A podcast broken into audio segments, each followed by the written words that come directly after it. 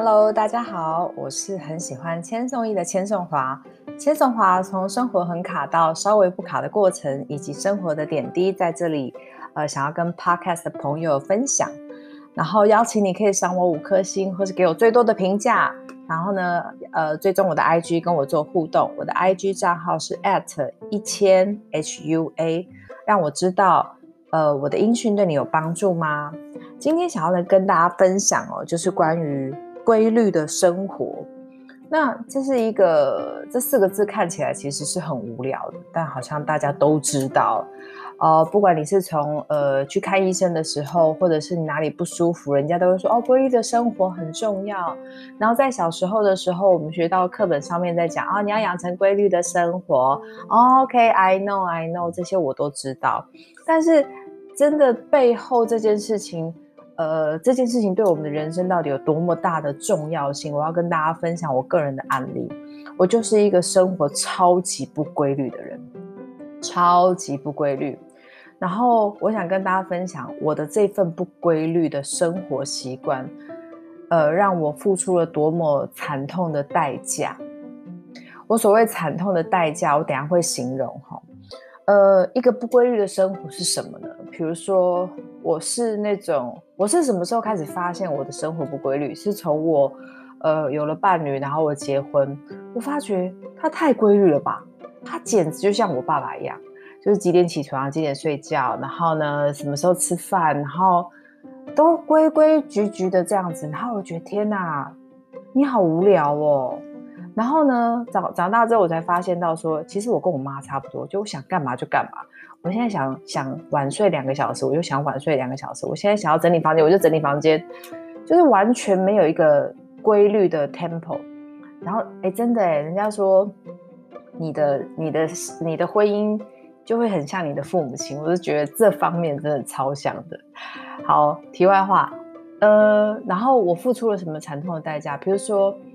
呃，我我先讲，就是我是那种，比如说吃饭，我以前是那种，嗯，哦，肚子饿在吃饭呐、然后有东西在吃，没东西也可以不吃这样子，然后后来就开始享受到说，哎，零食的好吃，然后就开始会吃很多，然后也没有规律的饮食，因为哦早上没吃嘛，那中午，呃，这个呃，因为以前小时候家里有很多人在家里打麻将。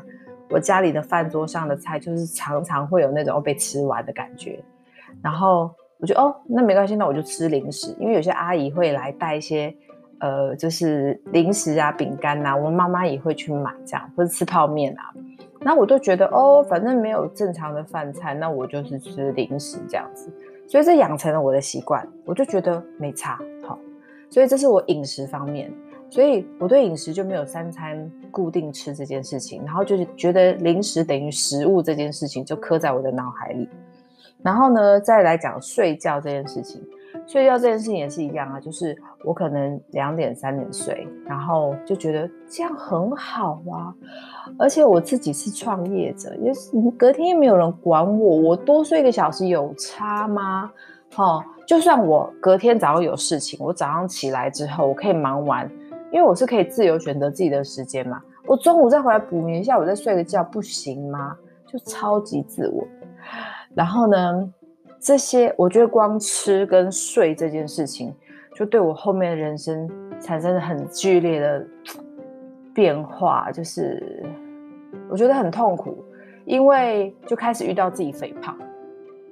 那你知道吗？就是当你吃过量的时候，当你这种任性的娇气，觉得我想要干嘛就干嘛，没有没有受限于规律的生活之后，我就会吃更多，然后就会觉得哇，心情好也吃，心情不好也吃，什么都在吃。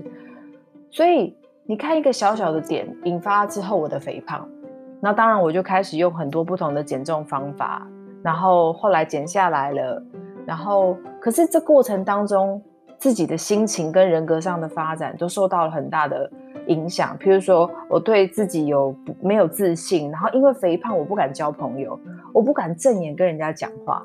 然后到时候，诶，那个时候还好，我读高中的时候，如果以现在来讲，家长如果很关注小孩，就觉得，哎呦，我的小孩是不是有问题？要不要去看一下是不是忧郁症等等的，又被冠上一个名号。然后呃，不要讲说不敢交男朋友。我最记得我去联谊的时候，那男朋友抽不是那个男生抽欧兜拜抽到我的时候都翻白眼这样子，因为这个人怎么那么大抠。然后那种自我否定的感觉，会觉得自己好像每天做什么事情都是不对的，然后我都是次等的，我好像是下女一样，因为就是觉得自己不配得，不可以拥有最好的，因为肥胖。那肥胖的前因是什么？肥胖的前因是因为我对于吃这件事情没有养成规律，没有养养成这种哦吃三分呃吃六分饱七分饱的习惯。你看多么多么的重要。来，我们讲睡眠。如果你睡不好，就像我，我作息没有做好，我早上起来然后无精打采，东西忘了带，浪费时间，重来一次，重拿一次，或是重新跟人家再约一个时间，都在浪费时间。然后呢，呃呃，这是东西忘记带。有些时候，哦，早上要开会，或是你可能要去谈一个 case，你根本因为没睡好，你就会有一股怒气。或是你自己甚至不知道的那种凌乱的脑袋，所以你在面对别人的时候，根本不是全心全意啊，这样的绩效怎么会高呢？无法。然后再来还有一个问题，就是说，当你心里面有一股怒气，因为困尾巴嘛，没有睡好，你在跟人家交流的时候，你怎么去倾听别人呢？你总是会显现很不耐烦的样子，然后很急躁的样子，因为你身体不舒服。然后呢，对方就觉得跟你讲话没什么没有什么兴趣，不会再有下一次。那对于我们的工作来讲，就是要培养人脉，怎么可能？但是我就是一直在做这种事情，所以我真的觉得千颂华是一个浪费时间的高手。我就是常常在做这样的事，那种心里面哈，因为吃太多，对自我的否定，或者是说没有规律的生活，没有睡好，没有睡饱等等的。整个心里面的状态真的就是追赶、跑、跳、碰，哎，真的碰叫碰壁呀，然后完全的自我否认，所以我觉得养成养成一个规律的生活是一个，当未来你就是我们有了孩子，我觉得必须要给孩子一个最好的礼物，就是养成他规律的生活。因为这件事情对他后面的人生发展、追求成功跟梦想太重要、太重要、太重要了。这只是其中一个。这我为什么会今天想要分享这个呢？就是我有一次在无意之间，在一个杂志上看到一个台大的教授，他在分享说，父母亲要给小孩最棒的六个礼物，就是培养他养成这六个习惯。那有机会再继续跟大家分享。这是今天想要跟大家分享的，就是。呃，需要养成一个最棒的习惯，就是呃，要有规律的生活。